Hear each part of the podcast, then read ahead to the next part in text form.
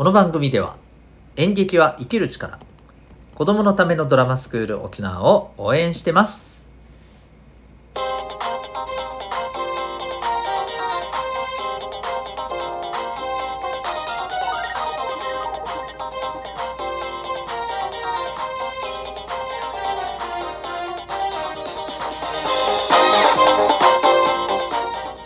小中高生の皆さん日々行動してますか？あなたの才能と思いを唯一無二の能力へ。親子キャリア教育コーチのデトさんでございます。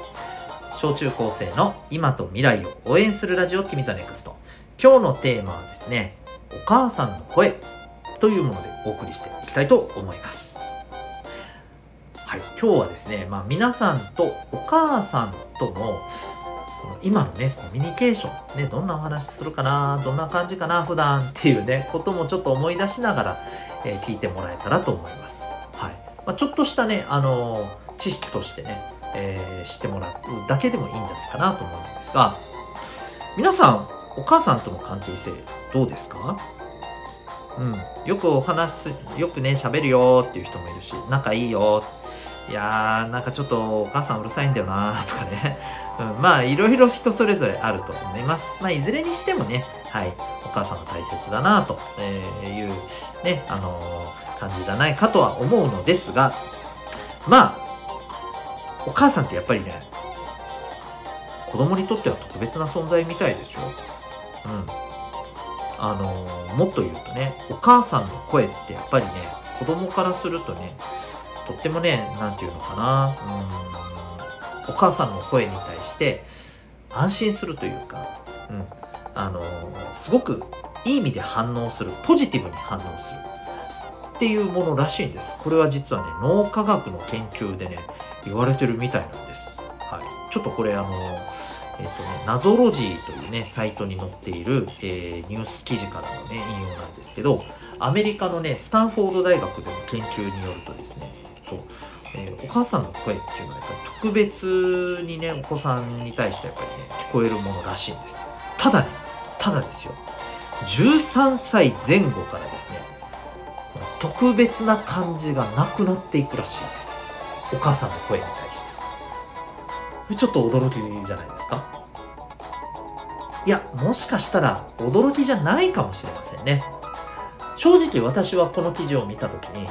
あーって思ったんですよ。びっくりっていうよりは。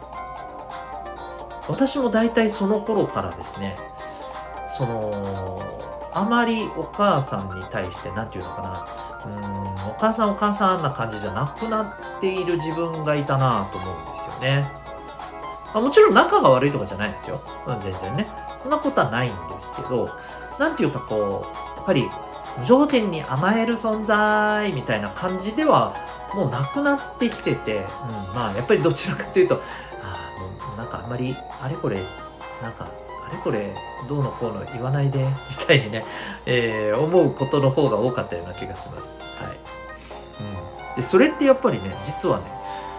ま脳の発達がね原因らしいんですよ。うん、むしろねあの他の人の声の方がお母さんの声に対するものよりも何て言うのかな親近感が湧くよもちろん誰にでもってことじゃないんでしょうけどね、うん、まあこの記事を見てる限りねあのそういう風になっていくんだそうです。でこれってでもねすごい大事なことらしいですよ。え大事なことと。なんでお母さんの声に対して特別さがなくなるってこれ、ね、お母さんとだんだんねなんかまあ反抗期になってったりとかそういうことにもつながるからあんまり良くないんじゃないとかね思うかもしれませんがえっ、ー、とねこれってちゃんとね理由があるらしくてやっぱり昔ってさ人間はある程度大人になったらあのある程度成長したらもう大人として、えー、いわゆる社会に出て暮らしていくっていう風にならないといけなかったわけですよね。あのこれご存知の方もいらっしゃるかもしれませんがそれこそね戦国時代だとかさあの頃って確か中学生ぐらいのね時期にねなったらもうあの元服って言って一人前の大人としてねちょっと名前も変えてねあのよこの子供の頃の名前がねちょっとこういわゆる成人の名前に変わってまあ大人扱いされるようになるわけですよ。うんね、こういうのもあるようにでこれなんでかっていうとねそう。あのやっぱり集団生活の中でお母さん以外の大人と混じって例えば昔だったらさそれこそ狩りに出たりとかさね、さっき言ったように戦国の頃とかだったら特にね男の子だったらもう本当に侍としてね兵士として出ないといけないし、えー、そして女の子は女の子でねやっぱりこうお家を支える一員としてやっぱりこうねいろいろと仕事をしていかないといけない。そういうふうな状況になるからにはやっぱりずっとお母さんと一緒お父さんと一緒ってわけにはいかないわけですよね。だからお母さんの声に対して特別に特別なものとして感じる、えー、感覚がだんだん薄れていくっていうねことになってくるらしいんですねすごくないですか？この脳がそういう風にできてるって。面白いですよね。はい。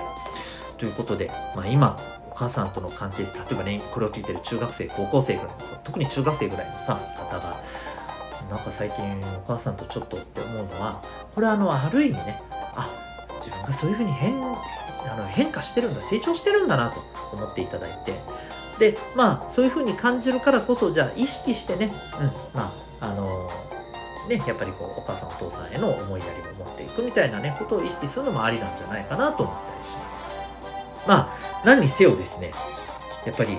こういうふうに人って成長していく。そしてそれを司ってるのはやっぱ脳だっていうことでね。脳のことをねいろいろ勉強するのってやっぱりねいいと思います。はい興味ある方はちょっとね、えー、それこそ普段使ってるねネットでいろいろ脳について調べてみてもいいんじゃないかななんて思ったりします。したというわけで今日はですね、え、お母さんの声というテーマでお送りしました。最後にお知らせです。小中高生のオンラインコミュニティ民学というものを、えー、私運営しております。興味がある方はですね、えー、ウェブサイトへのリンクを貼ってますのでご覧になってみてください。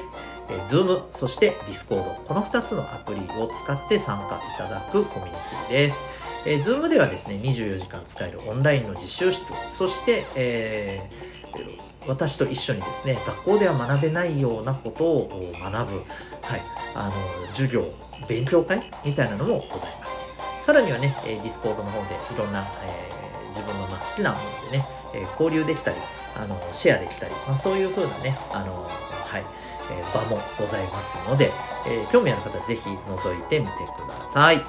それでは、ここまでお聴きいただきありがとうございました。あなたは今日どんな行動を起こしますか？